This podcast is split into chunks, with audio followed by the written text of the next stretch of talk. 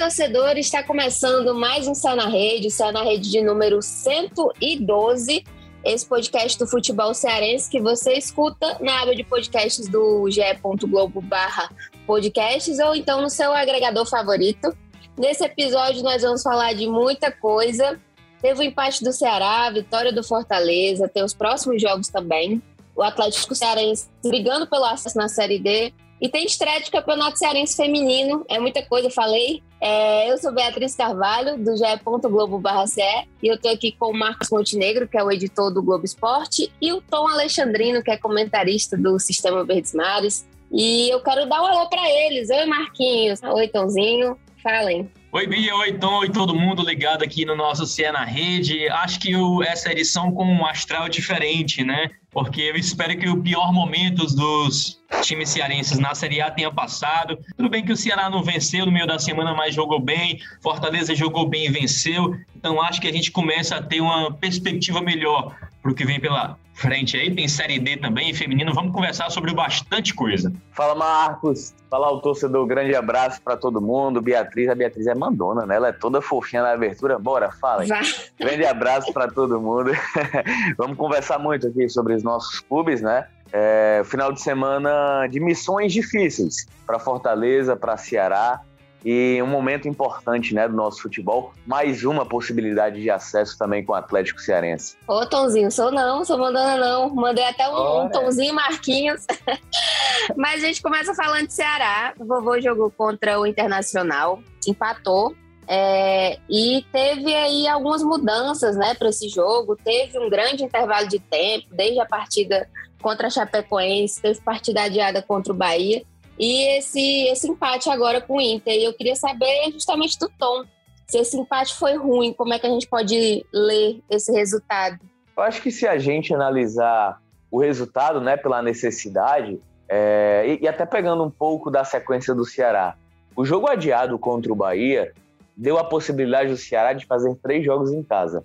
E aí, quando você joga sob o seu domínio, tem a questão, a perspectiva do retorno do torcedor, naturalmente você tem, tem a condição de fazer nove pontos. Mas a gente também entende que o Ceará ele vem no momento de evolução. E eu gosto de me apegar também ao discurso que o Thiago Nunes teve na chegada dele ao Ceará, onde ele deixou muito claro, né, que o Ceará tem um legado é, deixado pelo Guto Ferreira. O Ceará ele tinha uma continuidade de trabalho e naturalmente ele não iria fazer tantas mudanças profundas, ele iria aproveitar as virtudes que o Ceará tinha e naturalmente encaixar o que ele pensa sobre o futebol para fazer o Ceará evoluir no aspecto ofensivo, para que o Ceará tivesse um pouco mais de vocação ao ataque. Só que o Thiago, ele não contava com o tempo, o tempo para trabalhar. E foi justamente o jogo adiado contra o Bahia, a, os, a proximidade dos 12, 14, 14 dias até a estreia diante do Grêmio, as semanas cheias, com que ele teria mais tempo para trabalhar. Ou seja, todo aquele discurso lá de conservar o Ceará da maneira, da continuidade do Guto Ferreira, caiu por terra. Porque é um Ceará que tem diferenças em campo. É um Ceará que manteve muito pouco da estrutura deixada pelo Guto. O Thiago Nunes ele vem tentando dar uma nova cara ao Ceará. Não à toa, as mudanças entre as partidas elas vêm sendo feitas. O jogo contra o Grêmio é um Ceará diferente dos jogos contra Santos e Chape, que também é diferente do jogo contra o Internacional. Então isso nos reverbera que o time está evoluindo. Apesar do primeiro tempo ter sido um pouco mais morno, segundo tempo foi uma equipe que conseguiu controlar o jogo, controlou as ações, poderia ter vencido, teve condições de vencer. Foi um Ceará que trouxe uma dinâmica diferente com Ceará capaz de produzir ao ataque, envolver o adversário, com Vina mais participativo, com uma chegada mais forte dos volantes. E tem outra coisa que chamou muita atenção desse Ceará. Se antes era um Ceará em que valorizava o centroavante tático, centroavante tático é aquele que abre espaço, né? Para que os companheiros ele tenham, eles tenham condição. O Ceará do Thiago Nunes é um Ceará que valoriza o centroavante tático e também busca valorizar o centroavante goleador. É um Ceará que passa a produzir mais pro centroavante. Não à toa, o Clebão ele recebeu mais condições de jogo para finalizar. Foi um centroavante finalizador. Então eu vejo muitas perspectivas positivas de evolução desse Ceará, não apenas da escalação inicial, mas até quando o Thiago Nunes mudou, alterou, ele encontrou alternativas de um Ceará que foi muito bem na partida. Infelizmente, precisa fazer gols, precisa voltar a ser eficiente para que essa evolução ela caminhe a passos mais largos. E nesse jogo contra o Internacional tiveram algumas mudanças, como o Ayrton, o Igor, é, o João Ricardo, né, por conta do desconforto do Richard na coxa, e até o Marlon também, que, que levou cartão amarelo e nem pode jogar no próximo jogo. E eu queria saber do Marquinhos se dá para apontar um time titular contra o Flamengo e, e pegando esse gancho que o Tom falou de precisa fazer gols, Kleber ou Jael? Ô, Bia, eu vou começar pelo fim da sua pergunta. Eu é, prefiro o Kleber no, no, lugar do Jael, né? Eu acho que Kleber é mais, é mais é, multifuncional que o Jael, digamos assim. Ele ajuda em distintos momentos, em distintos setores, a parte tática, a entrega também, é bom finalizador, bom cabeceador, mais alto que o Jael. O Jael já acha aquele cara brigador de dentro da área mesmo, mais centroavante, mas que não entrega tanto quanto o Kleber. Com relação à equipe titular, é, pegando essa fala que o Tom trouxe sobre o trabalho que o Thiago Nunes teve para executar durante todo esse intervalo entre uma partida e outra que o Ceará Ora. teve, entre o jogo da Chape e entre o jogo do Inter, eu não acho muito coerente ele fazer tantas modificações assim, porque se ele trabalhou tantos dias para ter um time na quarta, o que, é que ele vai fazer entre quarta e sábado para mudar tanto a equipe assim, né? Claro que o Marlon está suspenso, ele vai ser obrigado a fazer uma mudança no meio campo, talvez o Giovani volte a ocupar ali é, a volância junto com o Fernando Sobral, Talvez ele mantenha também o Ayrton no ataque, do outro lado, de um lado Kelvin, do outro lado o Ayrton, porque o Ayrton não foi mal, ele foi bem assim, não foi aquele jogador que todos é, queríamos que ele fosse, né, entrando como goleador, com aquele cara que está faltando há muito tempo no Ceará, mas foi bem, mostrou é, serviço, algumas arrancadas, dribles, é, personalidade mesmo dentro de campo. Outra estreia como titular que a gente teve nesse jogo contra o Inter foi a do Igor um lateral direito recém-contratado, né? Que errou muitos cruzamentos, mas demonstrou pelo menos vontade e entrega também em campo, tanto ofensivamente quanto na marcação. Eu acho que é coerente o Thiago Nunes manter minimamente a base que foi naquele jogo contra o Internacional. Agora que vai ser difícil, vai, né? Porque é contra o Atlético Mineiro. É, o Atlético fez jogos brilhantes, a maioria dos jogos muito bem, mas também fez jogos sonolentos. Na última rodada, quase perde para a Chapecoense. O Sacha fez um gol lá, Salvador, para empatar para o Galo. E olhando os números, assusta né, a campanha do Atlético, porque o Atlético, se não me engano, está a 16 jogos, né, Tom? Me corrija se eu estiver errado. 16 jogos sem perder, só no brasileiro, sem contar os jogos da Libertadores, porque foi eliminado para o Palmeiras com dois empates. Então, nem perder na Liberta perdeu. É, tem a melhor defesa, o Galo também. Com relação ao ataque, não lembro se está entre os top 3, o do Atlético Mineiro, mas é assustador a campanha do Atlético. Ceará não tem nada a ver com isso, a gente até brinca aqui no futebol cearense que contra os times menores, né, de prateleiras abaixo de Ceará e Fortaleza, os dois costumam se enrolar, mas quando é contra time grande, os dois costumam aprontar. Então, que essa máxima se mantenha esse fim de semana. É isso aí. E eu falei, acabei falando Flamengo, porque eu já estou ali na frente, mas é Ceará e Atlético no sábado, dia 9, às 16h30, no Mineirão, já acompanha tudo. E, e Tom, concorda, discorda? Acha que dá para somar um pontinho aí? Só para antes da gente passar para o próximo assunto. É porque quando a gente fala, é, só, é, são 17 jogos em relação ao Atlético Mineiro dentro da temporada, juntando Copa do Brasil, né, Libertadores e Campeonato Brasileiro também. E o Atlético é um dos melhores ataques da competição, tem uma das melhores defesas também. Então é um time de um quilate pesado. Então, quando você enfrenta um adversário desses moldes, o caminho mais natural é a derrota. Então, eu acho que qualquer resultado, e aqui é sendo bem sincero, e isso cabe tanto para Ceará quanto Fortaleza, que vão quando enfrentam adversários desse nível, dessa prateleira, como o Atlético Mineiro, que pelo menos brigava por título em todas as frentes até a eliminação na Libertadores. Então a derrota é o caminho mais natural. qualquer resultado diferente disso, eu já considero é, um grande resultado, principalmente para o Ceará, de uma equipe que está brigando de fato é, pelo título da competição. Você joga fora de casa, um adversário que, quando você muda as suas peças, você tem um elenco muito forte, cara. Quando, mesmo quando você escolhe poupar jogadores para as mudanças dentro dos jogos, você tem uma variação muito grande de atletas. Você não tem o Arana, você tem o Dodô. Então é, é uma equipe de, é, de muita qualidade. Mas eu vejo sim condições, e aí a gente sempre se apega à referência do campeonato de que os adversários eles já se conhecem. Chega um momento do Campeonato Brasileiro que todos os adversários têm objetivos traçados. E dentro desses objetivos traçados, tem um conhecimento sobre os adversários que estão mais acima na faixa da tabela. E é por esse aspecto que eu enxergo que o Ceará possa sim equilibrar. É onde a gente pode ver os graus de evolução do Ceará.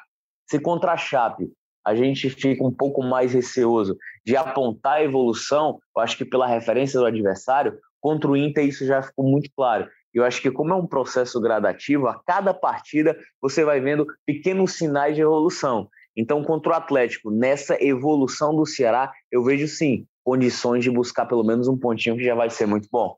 A gente até conversava, né, Tom? Conversei com você, com o Daniel também, quando ele foi ao estúdio do Globo Esporte, é, que era muito difícil fazer uma avaliação da atuação do Ceará contra a Chapecoense pelas limitações mesmo, né, do adversário, que tem campanha muito complicada nessa Série A, lá na zona de rebaixamento, praticamente com a situação já definida, e a gente ficava com o pé atrás. Ah, jogou bem, jogou. Fez gol, fez gol, mas foi de pênalti. Já contra o Inter, não. Já é aniversário de maior calibre, né? O nível é muito mais alto. E apesar de não ter vencido, a gente até trouxe também no Globo Esporte essa avaliação, essa análise, que talvez tenha sido a melhor atuação do Ceará sob o comando do Thiago Nunes, apesar do empate. É, é verdade, é exatamente isso. Aí fica, infelizmente, a perspectiva de que poderia ser melhor, né? Eu acho que aquela, aquele envolvimento do clima com o torcedor, aquela expectativa que vinha da arquibancada, pelo que o Ceará produziu, pelas oportunidades perdidas, eu acho que fica um pitadinho de frustração por não ter conseguido vencer em um jogo que estava totalmente acessível e nas mãos do Ceará, principalmente no segundo tempo. E é isso, o Ceará joga na tarde do, do sábado, né? Não deve ter Richard no gol, se liga, cartoleiro. E a gente já passa para o próximo assunto. Ô, Bia, deixa, eu, deixa eu só, deixa eu só te interromper para lançar uma ah. provocação aqui. É, nas fotos né, de embarque do Ceará lá para Minas, tem o Richard viajando. Então, vai que ele volta, né? Sim. né? Ele viajou com Sim. o grupo. Eu vou lançar outra provocação para o Tom aqui, que gosta mais dessas variações táticas. O Lima entrou muito bem no jogo passado, né? Você tiraria alguns dos pontas, algum dos pontas para colocar o Lima, Tom, ou de repente colocar o Lima ao lado do Vina e apenas dois atacantes mais infiltrados? O que, que você acha? Rapaz, Marcos, o, o, o, que pensa o Thiago Nunes sobre o Lima era quando a gente estava no colégio que tinha a equação encontre o X. Sinceramente, eu não sei, porque eu, eu confesso que o Lima, para mim, nunca era para ter saído do time titular. É, mesmo mesmo com, com o Vina mal, eu não sei qual é o plano, o plano de, de, de time, de padrão que o Thiago pensa para o Lima. Se ele é um meia, se ele tá, se ele briga por posição com o Vina, se ele pode jogar mais aberto, eu não sei o que é que ele pensa. Porque, por e exemplo. é o concorrente dele, né? O Kelvin, é, o Vina, é quem? Exatamente. É esse ponto que eu não consigo enxergar na partida, nos jogos. Eu até agora não consigo entender. E aí. Porque assim, a gente não está falando de um futebol que a gente não está no início dos anos 2000, onde as informações que a gente tinha de atletas, de formação, da forma como o time jogava, era durante os treinos. Hoje não. Em dois dias você tem acesso a uma gama de informações em que você pode ter uma ideia muito clara onde um jogador pode se encaixar. Essa é uma das minhas críticas ao Thiago Nunes. Eu tenho duas críticas a ele em relação à, não utilização do Lima na titularidade, em relação à, à forma súbita como o Giovani se transformou em titular naquelas duas partidas, sendo que ele tinha elogiado muito o Marlon e tinha tirado o Sobral no jogo contra o Grêmio, porque o Marlon chegava muito ao ataque e não utiliza o Marlon como titular. Então, houveram, ou houve, na verdade, a, na minha cabeça, algumas incoerências de decisão do próprio Thiago Nunes. Eu só não sei se, é como você falou, Marcos, entre um jogo de quarta e sábado, onde o Ceará foi bem, não sei se o Lima já, já seria titular. ainda acho, por exemplo, até a entrada do Ayrton. Eu acho que o Ayrton, pelo lado direito, na minha visão, não era a melhor opção. Ainda preferia o Eric, pelo que o Eric produziu quando teve oportunidade, ou o próprio Rick que vinha jogando. Pois é, o Rick era titular. Exatamente. É, são essas incoerências que eu não consigo entender. São testes. É, e sobre o Richard, eu estava aqui lendo a informação do repórter Lucas Catribe, e não é Olha, é meme, é, é verdade, é a informação do, do Lucas Catribe. É, o Richard teve uma lesão muscular de grau 2, ele não treinou na semana passada e viajou com o grupo, mas vai seguir no, tra no tratamento e que talvez volte contra o São Paulo, né? E já que o, o Ceará vai para foi para BH e depois vai diretamente direto para São Paulo para o próximo jogo, é por isso que ele já pegou carona, né? Pode ser que seja isso. É, informação do Lucas. Agora Olha. passando para Fortaleza, Fortaleza venceu, venceu bem, né? Venceu o Fluminense por 2 a 0 e, e já começo perguntando para o Marcos se esse, o problema do Fortaleza, que não vinha vencendo, a gente falava muito dessa campanha de segundo turno, que não estava tão boa quanto, quanto no primeiro. É, queria saber se o problema do Fortaleza era queda de rendimento. O que, que, que, que tinha o Fortaleza e agora melhorou? Ô, Bia, eu já ia te chamar de Thaís, ó, Bia. Ô, Bia, por sinal, que referência honra. ao nosso país que está em Bahamas aí, nesse momento. Olha, é, Bia, a gente coloca a gente coloca essa queda de rendimento do Fortaleza muito naquela conta natural da oscilação, né, pela qual vai passar, vão passar todas as equipes ao longo do campeonato. E o Fortaleza de fato, por um momento, passou um bom tempo sem vencer. Até a rodada passada tinha uma vitória em oito jogos mas em muitos desses jogos jogando bem. Importante sempre dizer também que no meio desses jogos teve a classificação na Copa do Brasil, vencendo bem a equipe do São Paulo de forma incontestável. Então, é, não era aquela oscilação de, de um, um, um, jogo tenebroso, um time que não apresentava mais nada. O time fez sim boas partidas, por um detalhe perdeu, por um detalhe empatou. E aí, no jogo contra o Atlético Goianiense, sim, o torcedor ficou preocupado, né?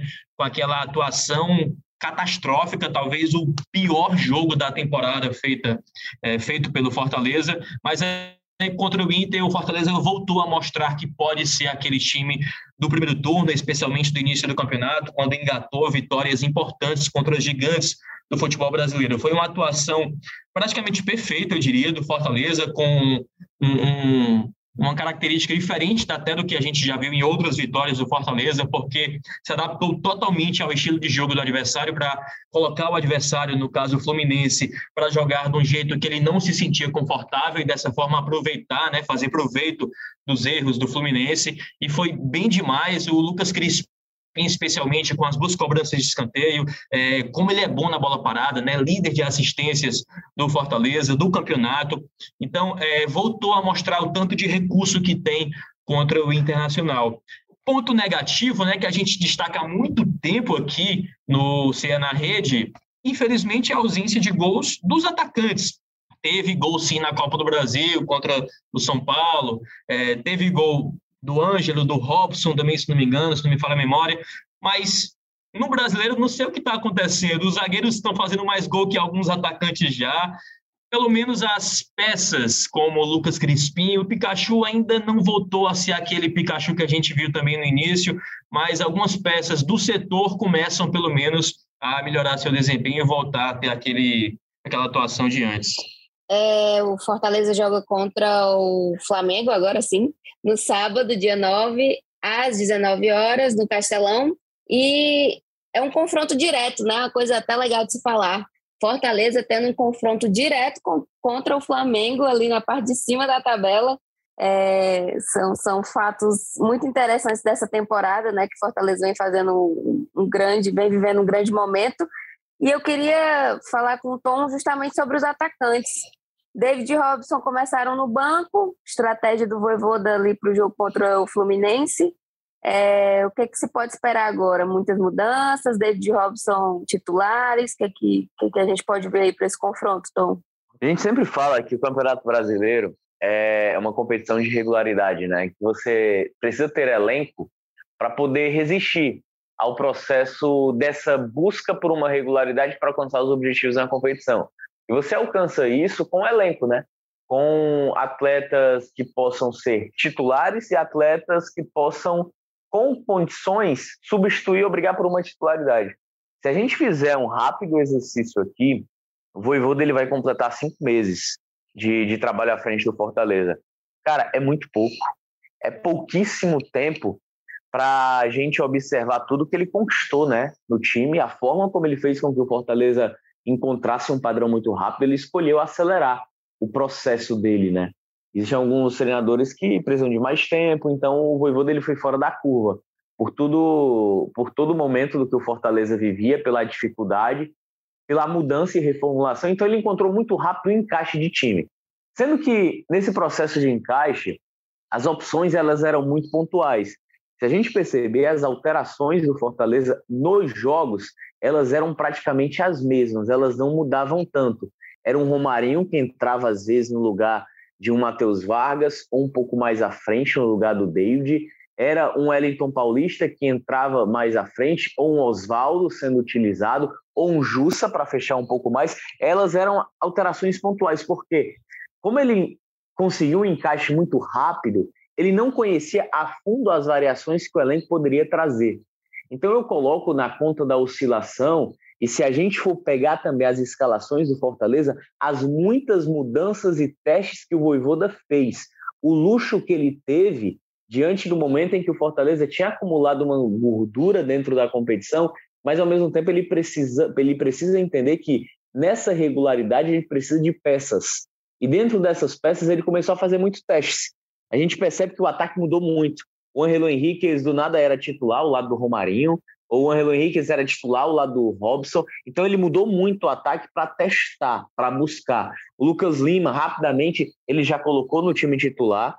É, no jogo contra o Juventude, que ele não tinha o Pikachu, ele preferiu trazer o Crispim para o lado direito, trouxe o Romarinho, trouxe o Bruno Melo para o lado esquerdo. Então, houveram muitas circunstâncias de jogos em que ele testou. O Igor, o Igor Torres também entrando com muito, muito mais frequência, ele testando esse atleta, inclusive foi bem em vários momentos. Então, essa oscilação eu coloco na cota da busca de mudanças e variações de ajustes que o Voivoda estava buscando. Também coloco na cota de que é, o Lucas Lima ele não se encaixou ainda no modelo de jogo do Fortaleza, porque como é que Fortaleza joga? E aí, fazendo até um comparativo rápido com o Matheus Vargas de encaixes.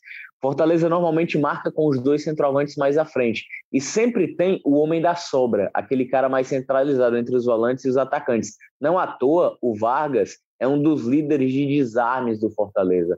O, Matheus Vargas ele lidera o índice de desarmes ainda no campo de ataque. Por isso que o Fortaleza recuperava muitas bolas no setor ofensivo. Infelizmente, o Lucas Lima não conseguiu ter esse encaixe.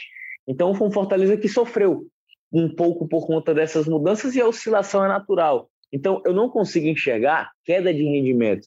Eu vejo que eram ajustes que o Voivoda estava buscando para ter variações. Não à toa, essa variação de jogar com três volantes, na teoria, ela veio dando certo. Ele fez isso contra o CRB no jogo de volta, no 2 a 1 fez isso contra o São Paulo e fez isso de novo contra o Fluminense. São estratégias que vão se moldando a característica de jogo e ao que o momento da, das partidas pede ao Voivoda. Mas então, assim, é, fazendo contraponto aqui, só fazer uma correção antes, que os atacantes que fizeram gol contra o São Paulo foram o David, né, e não o Robson, o Ângelo Henriquez e o Romarinho no jogo de ida. O Pikachu também fez gol no jogo de ida. Mas você falando desse, dessa busca por ajuste, Tom, é, a gente viu o Fortaleza jogando bem e vencendo contra o Fluminense, pensa então que esse período de ajustes, pensa assim entre aspas, né? Pensa que esse período de ajustes se encerrou e daí para frente vai voltar a ser é, regularmente aquele Fortaleza que a gente viu surpreendendo o país inteiro. Mas é fato que o ajuste no ataque ele não encontrou ainda. Né? Ninguém sabe quem, o, quem são os atacantes titulares do Fortaleza hoje. Tirando pois o Crispim é, de um lado, o Pikachu do outro, e talvez o Lucas Lima entrando ou variando com o Ronald ali, ou o Matheus Vargas, ninguém sabe quem são os atacantes titulares. Então, esse ajuste ainda não foi alcançado né, no ataque. Verdade. Eu, eu, eu concordo. E era até a pergunta inicial, né? Se David e Robson vão, vão ser os titulares para esse jogo, né, Tom? Pois é, e tem uma outra situação também, que eu vou pegar no, no pé do Voivoda também. Cara, eu não consigo ver de verdade em jogos que você precisa de um centroavante, o Elton Paulista atrás do Henriquez. Eu não consigo enxergar isso. Por exemplo, ele queria, ele queria utilizar um centroavante ali contra o Fluminense, por que não o Elton Paulista? Paulista foi tão bem contra o Atlético Goianiense, um jogador que se movimenta, é um jogador que dá opção, é um jogador que tem referência até mais do que o próprio Henriquez nesse processo de busca, né?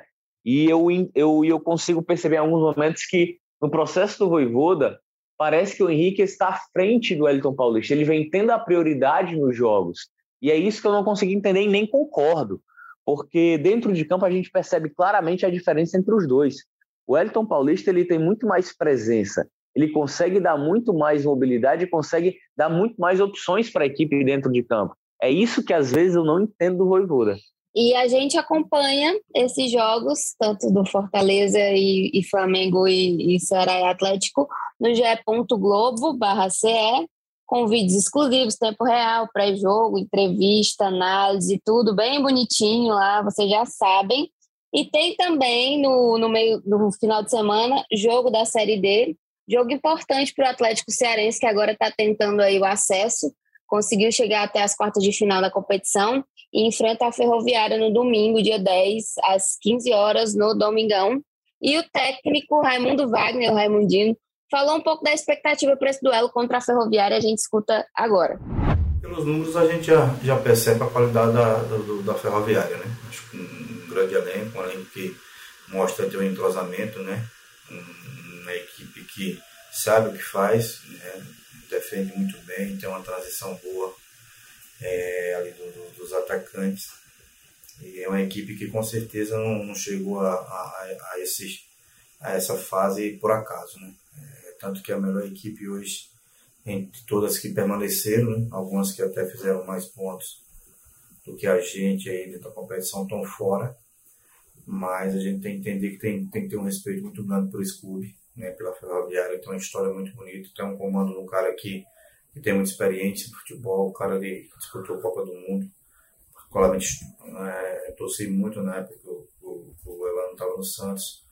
E assim, acho muito, muito, muito louvável. Né? A gente hoje está tá começando uma história dentro do Atlético e está aí a dois jogos de um acesso, né? E tendo essa possibilidade de, de, brigar com um grande adversário. Né? Então, é uma história muito bonita no, no cenário de São Paulo. E aí a gente vai, dentro do, do respeito, dentro disso com a, com a ferroviária, mas buscando sim, a gente tem que acreditar, tem que sonhar, porque se nós chegamos até aqui, que também temos essa, essa condição. O adversário é muito difícil, é, é muito difícil, mas a gente tem que trabalhar para buscar esse, esse objetivo, que seria é, um, digamos assim, um, um objetivo que a gente não conseguiu é, em 2019 com a equipe Floresta. Eu, e um desejo nosso era que deixar uma história aqui dentro do, do, do Atlético, né? Isso seria um momento muito especial para nós todos.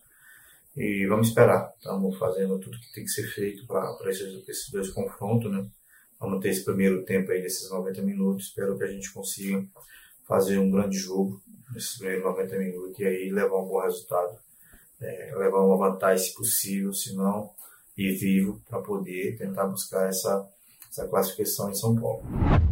A Ferroviária é o time que tem a melhor campanha geral, é um dos times mais fortes do, da Série D e, e é comandado pelo Elano, ex-Santos, jogou na seleção, dispensa apresentações e é um jogo decisivo, né, Tom e Marcos? Se fosse para escolher um adversário aí para as quartas de final, eu não escolheria a Ferroviária.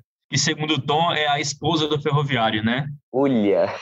Do Mundo Juscelino. Muito boa essa, muito boa. Por que, que eu não escolheria a Ferroviária? A gente falava da sequência de invencibilidade do Atlético Mineiro, né? A Ferroviária só perdeu na estreia da Série D. De lá para cá não perdeu nenhum jogo. Tem 17 jogos seguidos sem perder. É o time com mais vitórias no campeonato, 12 vitórias. Então faz um trabalho incrível realmente a equipe da Ferroviária, como você falou, Bia, sob o comando do Elano. Mas o Atlético Cearense já mostrou que consegue muito se reinventar, né? Perdeu peças importantes ao longo da competição. Você pegar a competição inteira e distintos momentos, jogadores diferentes é, se destacaram, né? Em jogos como o Eric Pulga nessa reta final. Então o Raimundinho é, é muito inteligente nesse sentido de adaptar o seu jogo de acordo com as circunstâncias e pode ser que apronte sim. Estamos na torcida para que apronte e avance para as semifinais, conseguindo, consequentemente, o acesso para a Série C. Vai ser legal demais. Engraçado a história do Atlético, do Atlético Cearense, perdão, no crescimento da Série D, né? É, nas primeiras rodadas de campeonato, houve uma dificuldade muito grande de adaptação à competição. Chegou a ser vice-lanterna do, do, grupo e se classificou aos 45 mesmo do segundo tempo ali dentro do, do grupo dele. E aí o avanço de evolução do Atlético Cearense na competição ela foi muito gradativa.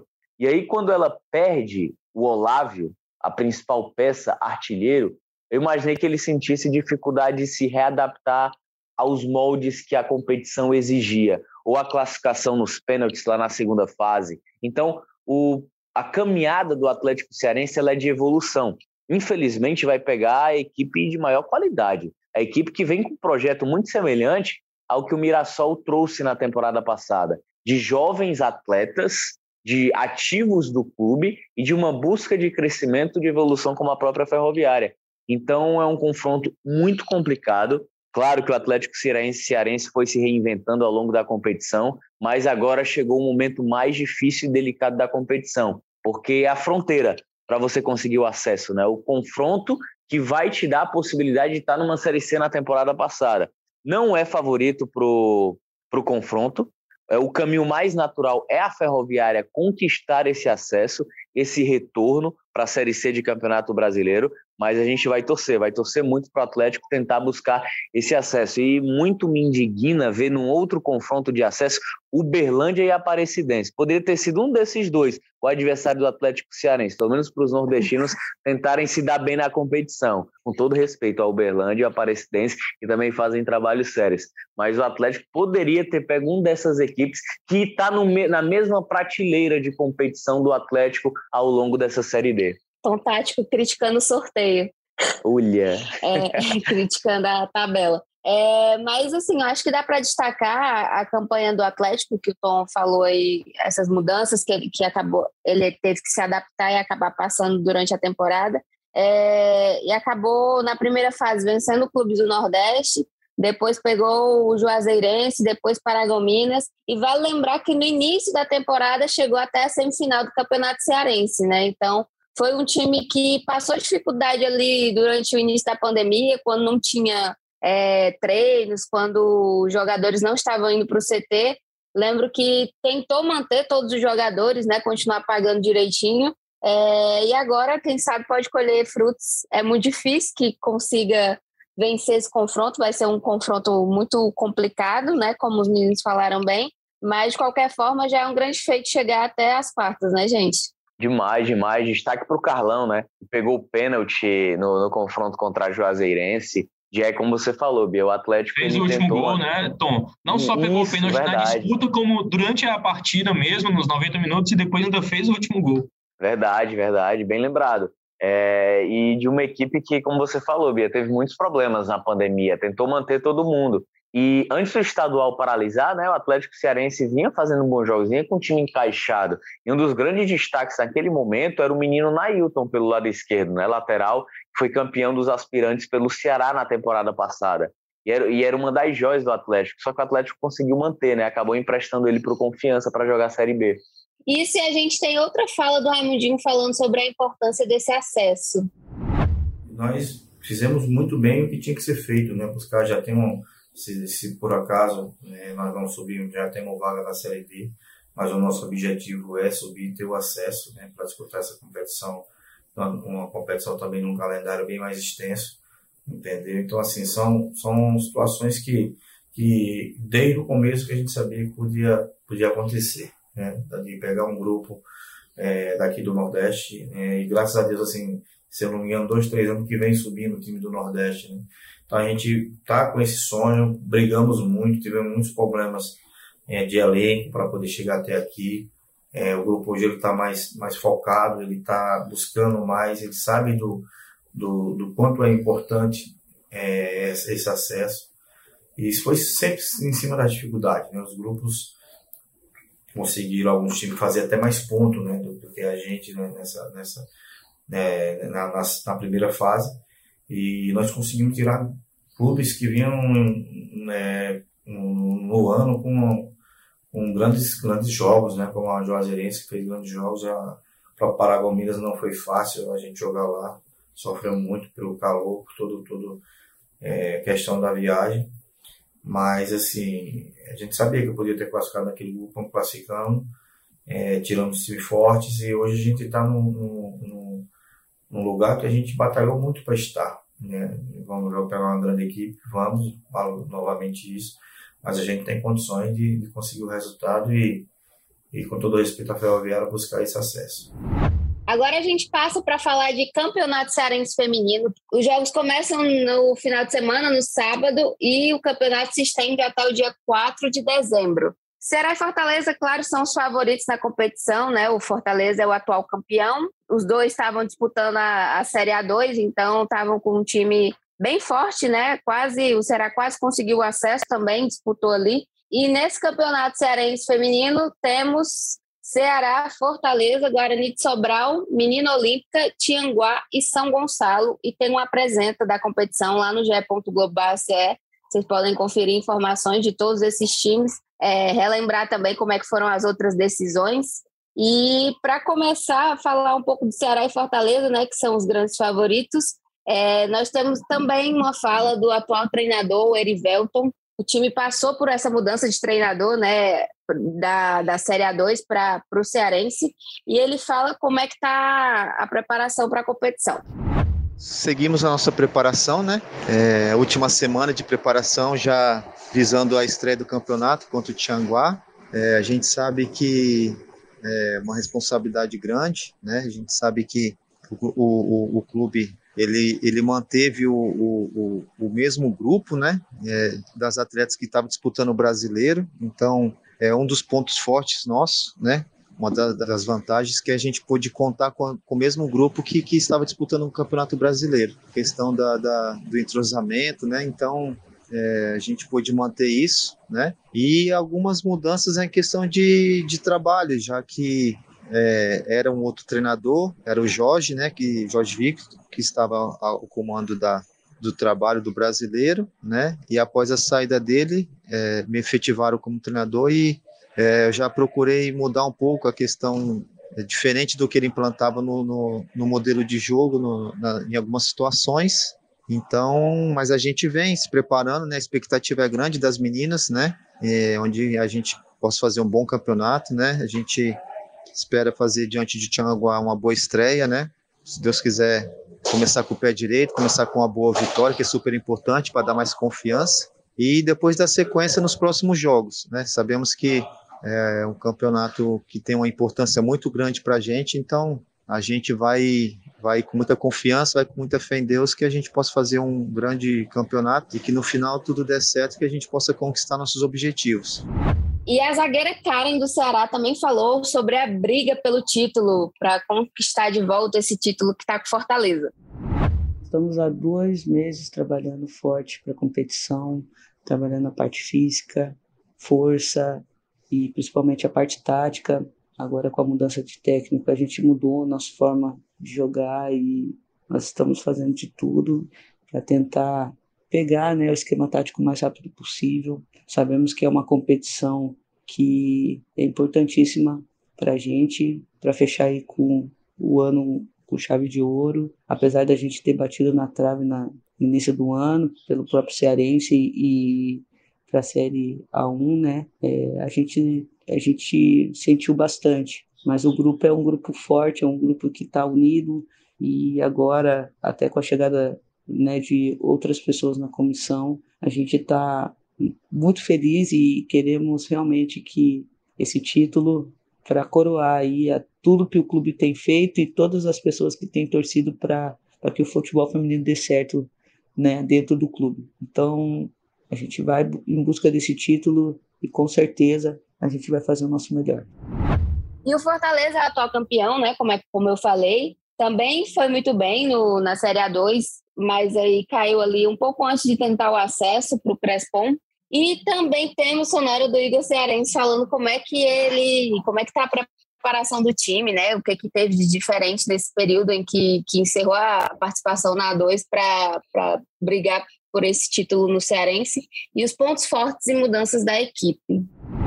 Nossa maior expectativa é fazermos um grande campeonato, ter uma equipe muito focada e o nosso maior objetivo é o bicampeonato, sempre respeitando os adversários, mas a gente tem essa meta, buscar o bicampeonato, que é muito importante para todos nós. A preparação para o campeonato estadual está muito boa, tivemos, tivemos mais de dois meses de preparação, uma excelente pré-temporada, fizemos alguns amistosos, que é muito importante para dar ritmo de jogo, e a gente chega muito forte para a competição. Tivemos de três a quatro a quatro contratações, subiram algumas atletas das categorias de base para a equipe adulta, é muito importante. Mantivemos a base, que é fundamental para a sequência do trabalho, e pontuamos algumas contratações dentro, dentro das nossas necessidades. E graças a Deus estamos com a equipe muito forte, muito focada e em busca dos nossos objetivos. Os pontos fortes da nossa equipe é uma equipe muito qualificada, muito focada, que joga com muita intensidade, tem uma marcação muito forte e principalmente é obediente taticamente. E isso tem facilitado o nosso trabalho. E nós temos uma equipe muito forte. Então, eu estou muito feliz, um comprometimento de todas as atletas e a gente chega muito forte para a competição. A Táfila, que é jogadora do Leão, também comentou a expectativa e mandou um recado para você, torcedor do Leão, para acompanhar os jogos aí do futebol feminino. A preparação está sendo muito boa, a expectativa está muito. A gente está assim, muito ansiosa também para essa estreia, né? Mas sempre com muita humildade, pezinho no chão, é, subindo um degrauzinho, subindo assim de um de cada vez, para poder assim, a gente conquistar o nosso maior objetivo. Quero aqui convocar toda a nação do tricolor em nos apoiar e torcer bastante pelas leoas, né? Em busca do nosso bicampeonato. Um grande abraço e obrigado pelo carinho de sempre. Vamos, Leão! E para repassar aqui a tabela desse final de semana, dia 9, tem Fortaleza Guarani de Sobral, às 3h30 no CT Ribama Bezerra. Dia 10 tem Ceará e Tianguá, às 3h30 no, no estádio Franzé Moraes. E também tem São Gonçalo e Menina Olímpica, às 3h30 também, no Moraizão. Muito jogo, muita competição e a gente está na expectativa para ver esse campeonato feminino também. Ontem eu estava reassistindo as outras decisões, né, tanto de 2020 quanto 2019. É muito legal ver o futebol feminino tendo uma força, ganhando força aqui no estado e tendo competições desse nível, né, meninos? Ah, pode falar. final, Bia, com o público, né, no PV, que você foi cobrir e tal, foi muito legal. Sim, que saudades do PV, foi inclusive. Muito legal. Sim, sim, eu... tinha bastante gente acompanhando. Inclusive eu... a Catrin estava lá também. Catrin, que, mais... vale a menção honrosa, né? Foi convocada pela segunda vez pela Pia Sunhag para dois jogos aí contra a Austrália. Nossa cearense jogadora do Palmeiras, que foi recentemente vice-campeã brasileira. Eu acho que o mais legal desse processo de evolução do futebol feminino aqui no estado é a seriedade dos trabalhos, né? Porque desde aquela situação colocada pela CBF de, de você ter um time feminino obrigatoriamente, os clubes poderiam fazer de qualquer forma. Os clubes eles poderiam muito bem só dar é, para fazer como protocolo a formação de um departamento de futebol feminino para poder dizer que tem, para cumprir o que a CBF determinou, mas não. Fortaleza e Ceará eles estão buscando uma seriedade dentro do trabalho. O Ceará há um pouco mais tempo nessa caminhada, então a gente tem uma perspectiva muito boa de um Ceará que bateu na trave pelo acesso, de um Fortaleza que chegou mais longe então, digamos que inicia, reinicia o processo para que os dois eles possam continuar nessa evolução. Isso é muito importante que o Tom falou, né? A, o profissionalismo das duas equipes e o Fortaleza fez uma, uma grande estreia na A2, né? Foi muito importante, chegou muito longe na competição, quase brigou pelo acesso.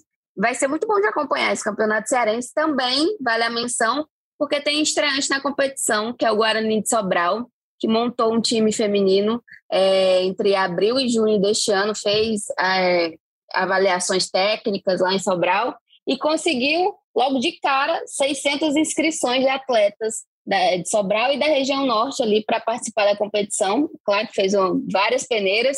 É, e o destaque vai para a atacante Aline, a gente vai é, acompanhar, seguir acompanhando para ver o que vai ter de bom nesses jogos. E, inclusive, o Guarani de Sobral fez alguns amistosos, né, antes da competição, então acho que está começando bem também. E é, é outro ponto que vale destacar, né? Essa, outras equipes buscando também criar os times femininos e investindo nesse setor. Tá faltando Oi, um jogo aí no seu calendário, viu? Aspirante sempre. Pode passar a informação, porque eu tô sem a cola aqui. Jogo da volta, né? Da semifinal, clássico rei. Ceará e Fortaleza. O Ceará venceu o primeiro jogo por 1 a 0 na cidade de Vozão e tem o jogo da volta agora domingo, com vantagem do empate para o Ceará avançar para a final da competição, competição da qual o Ceará é o atual campeão, né? E já que a gente está falando de base, de Ceará, fazer outra menção honrosa, aproveitar que a Thais não está aqui, a gente fazer o que a gente quer, né? Fazer Bora. outra menção honrosa. Passar três dias falando aqui é, a convocação do Arthur e fazer um apelo pro Tite. Tite, bota o Arthur Cabral para jogar um desses amistosos aí. Não deu para jogar contra a Venezuela, mas em dois importantes jogos aí difíceis. Pode ser que ele entre e faça o que ele tá fazendo muito lá no base da Suíça, que é gol. Não, com certeza, muito válida a menção. Temos agora a Catrine e temos também o Arthur, cearenses convocados. E eu deixo é, esse espaço é, vocês O Arthur não é cearense, né? Mas o Arthur não é, é cearense, é paraibano, mas tem uma identificação muito forte com o nosso estado. Foi revelado no Ceará, é cearense de coração, né? Pode dizer assim. É. E aí podem mandar aquele alô, um abraço, tudo que vocês quiserem para se despedir, porque a gente tem que acabar o podcast, né? Senão a Thaís Jorge depois vai, vai brigar que a gente passou uma hora conversando. Não, não mandem nada não, tá de férias. Só aproveitar para lembrar que tem transmissão na Vesmares, né? Nesse, nesse sábado, quatro e meia da tarde, ao vivaço, jogo Atlético Mineiro e Ceará, tudo também no GE. Globo, tanto o jogo do Ceará como do Fortaleza em sequência às sete da noite. E tanto neste sábado como segunda a gente traz tudo sobre a rodada no Globo Esporte da TV também. Tãozinho. Grande abraço, Bia. Muito obrigado. Queria mandar um beijo, um abraço pro meu pai, para minha mãe que estão me acompanhando. Grande abraço, um beijo para Kid Júnior também. Um abraço para você, para todo mundo. O auge da sua carreira está participando desse Sai na Rede, né, Tom Alexandrino? Pode falar. Maravilhoso, maravilhoso. Bacana demais. Muito obrigada, meninos, e obrigada a você também que ouviu até aqui. Acompanhe todos esses detalhes, repercussões, jogos lá no ge.globo.ce e até o próximo episódio. Esse podcast tem edição de Raíra Rondon, coordenação de Rafael Barros e gerência de André Amaral. Tchau!